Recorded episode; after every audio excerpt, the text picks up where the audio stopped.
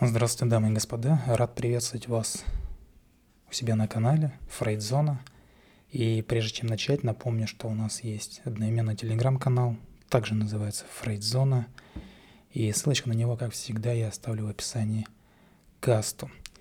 И сегодня опять, опять и опять буду э, пояснять про деньги, рассказывать Кому эта тема не интересна, тот, ну, просто не слушает.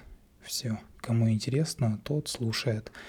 И если вы находите отклик у себя на мои слова, то это хорошо.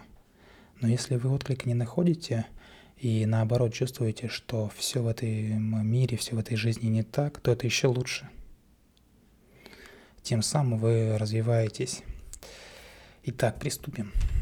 Понятное дело, что всегда можно процитировать каких-нибудь умников э, типа Оскара Уальда и сказать, что деньги лишь э, про деньги я имею в виду сказать, лишь один класс думает о деньгах даже больше, чем богатые. И этот класс бедные. Понятное дело, что нет ничего хорошего в том, чтобы жить в проголодь. Слишком много денег и вещей тоже могут приносить вред. И английская пословица, она гласит, что излишек денег губит молодость. О чем речь? О том, что избыток денег может пагубно сказаться на развитии ребенка. Это, понятное дело, случается, когда родители заняты накопительством, там, управлением накопленным, капиталами, а засыпают ребенка подарками и деньгами, э, пытаясь тем самым, как будто бы э, заискивая перед ребенком, искупить вину за свое постоянное отсутствие – по сути, они предлагают ребенку размен, деньги вместо любви. То есть пытаются а, купить любовь ребенка. Но это так не работает. Наши дети нуждаются прежде всего в нашем присутствии, а не в каких-то там сверхдорогих игрушках. И вообще, можно ли заменить настоящую любовь и заботу деньгами? Понятное дело, нет, если речь идет о здоровом развитии ребенка. Дети, которые растут в таких условиях, они испытывают двойственные чувства – Казалось бы, с одной стороны, они не уверены в любви взрослых, а с другой они сомневаются, что способны ли они вообще сами любить. И в такой ситуации они с детства испытывают депрессию и чувство собственной уязвимости. И потом это все транслируется на взрослую жизнь.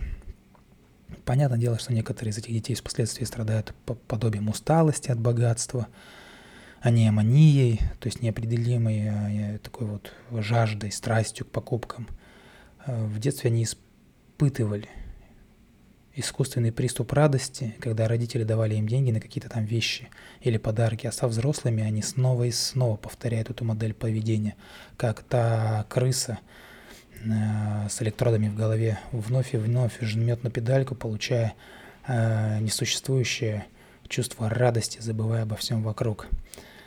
То есть тем самым люди, они пытаются спасти от депрессии спасти себя самого в первую очередь, а получают лишь какое-то мимолетное, но и в то же время даже сомнительное удовольствие. Деньги не могут дать детям ощущение внутренней безопасности и стабильное чувство самоуважения, необходимое во взрослой жизни. Наоборот, по сути, они будто бы объединяют их, потому что если вы хотите узнать, на что способны ваши дети, перестаньте заваливать, заваливать их подарками. Когда деньги достаются слишком легко – ну, так называемая золотая молодежь, потом из них вырастает.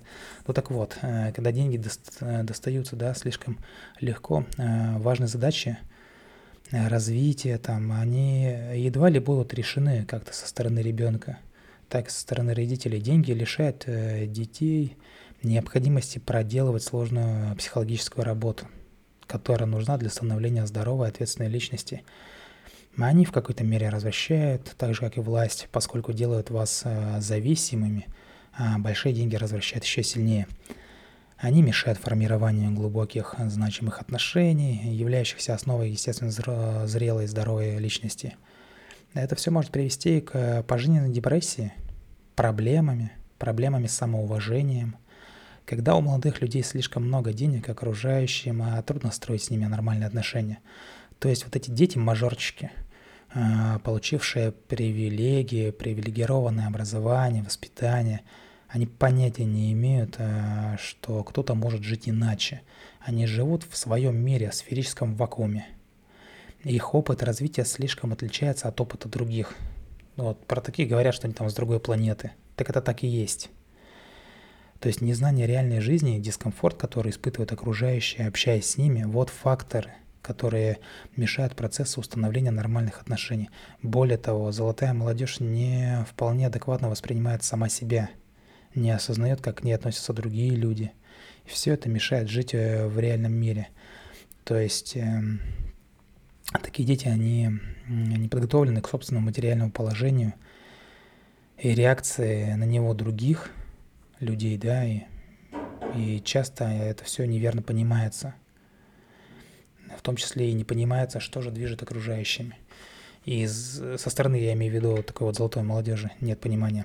Избыток денег и вещей негативно сказывается на мотивации. Понятное дело, откуда взяться мотивация, если ничего достигать не надо, у тебя уже все достигнуто будто бы достигнут. Постоянно имея карманные деньги, ну как карманные, даже нельзя сказать, что карманные, просто какие-то огромные деньги, молодые люди не понимают их ценности, не представляют, как трудно они достаются.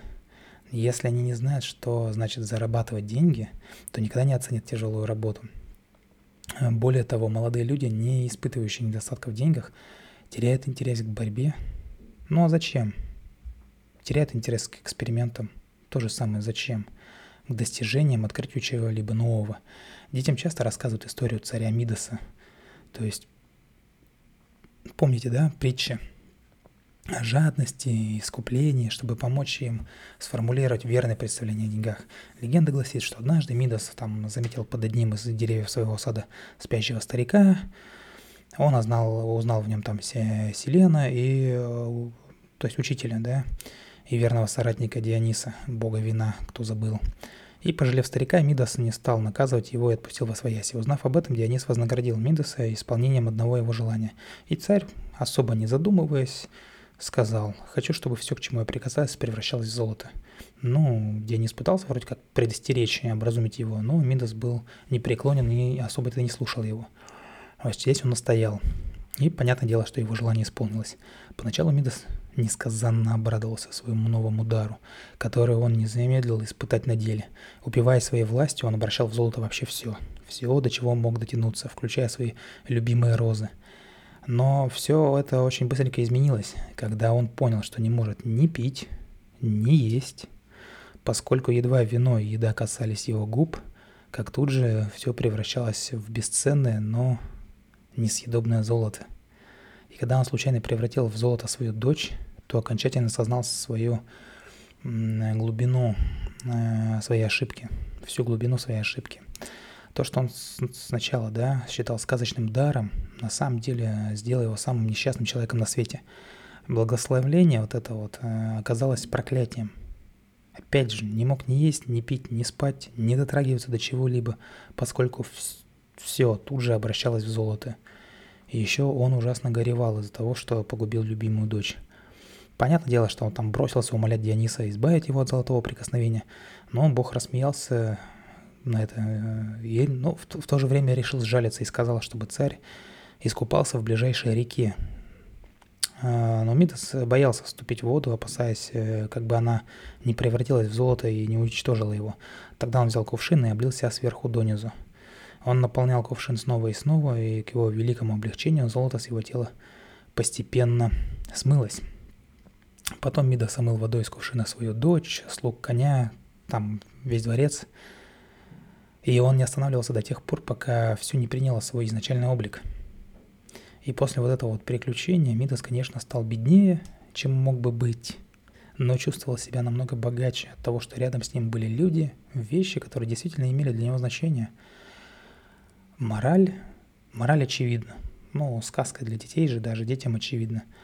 А, золото может принимать совершенно любую форму, включая счастье, любовь, значимые отношения, какие-то другие ценности, которые вы для себя ставите. И ценой огромных усилий Мидос вернул то, что любил больше всего на свете. Деньги нужно зарабатывать, точнее, в большей степени даже уметь зарабатывать. Только тогда человек научится по-настоящему ценить их. Поэтому родители должны прививать детям уважение и любовь к труду, чтобы в позиции труд был плюсик. Ну и хотя бы превалирующий плюсик. Пускай там где-то, может быть, и вы разленитесь, но тем не менее. То есть все это делается для того, чтобы сделать деньги одним из элементов целой системы. То есть не мы служим деньгам, а деньги служат нам. Ну, как-то так. И в противном случае дети могут вообразить, что обладают какими-то исключительными правами, и все в их жизни покупается и продается. Хотя в последнее время именно так и выглядит это все. Но в любом случае дети должны понять, что есть вещи дороже денег. И как показывает история царя Мидаса, некоторые люди могут иметь несметное богатство, но на деле быть очень бедными. Звон монет, он, конечно, ласкает слух, вопросов нет, но нельзя поддаваться его льстивой мелодии. Поэтому на родителях лежит огромная ответственность за то, чтобы их дети правильно воспринимали деньги и то, что они могут э, делать, что они могут дать. Если вы хотите, чтобы ваши дети твердо стояли на ногах, нужно возложить на них обязанности. Чем больше мы укрываем детей от неприятностей посредством денег, связи, которые тоже на те же деньги куплены, э, тем более жестокие разочарования будут у вас и у ваших детей в будущем. И самое важное здесь не слова, а именно поступки. Объяснять можно 10 тысяч раз, но лучше один раз показать. Ничто не воздействует на ребенка так сильно, как родительский пример. Очень трудно наставить ребенка на путь истины, если вы сами идете по другому пути. Только потому, что дети будут вас просто копировать и все, ничего другого не умеют. Очень трудно наставить ребенка, да, но это нужно делать. Как это ни странно, но только в процессе воспитания детей мы начинаем задумываться о собственных убеждениях и ценностях. То есть вот эта вот э, мудрость о том, что воспитывать нужно в первую очередь себя, а потом уже детей, она имеет место быть даже здесь. Не потому ли мы так сильно беспокоимся за своих детей, что не хотим, чтобы они выросли похожими на нас? С вами была Фрейдзона. Любите психологию, изучайте психологию. Зарабатывайте столько, сколько вам требуется. Умейте тратить, умейте ценить, умейте трудиться. Всего доброго. Пока-пока.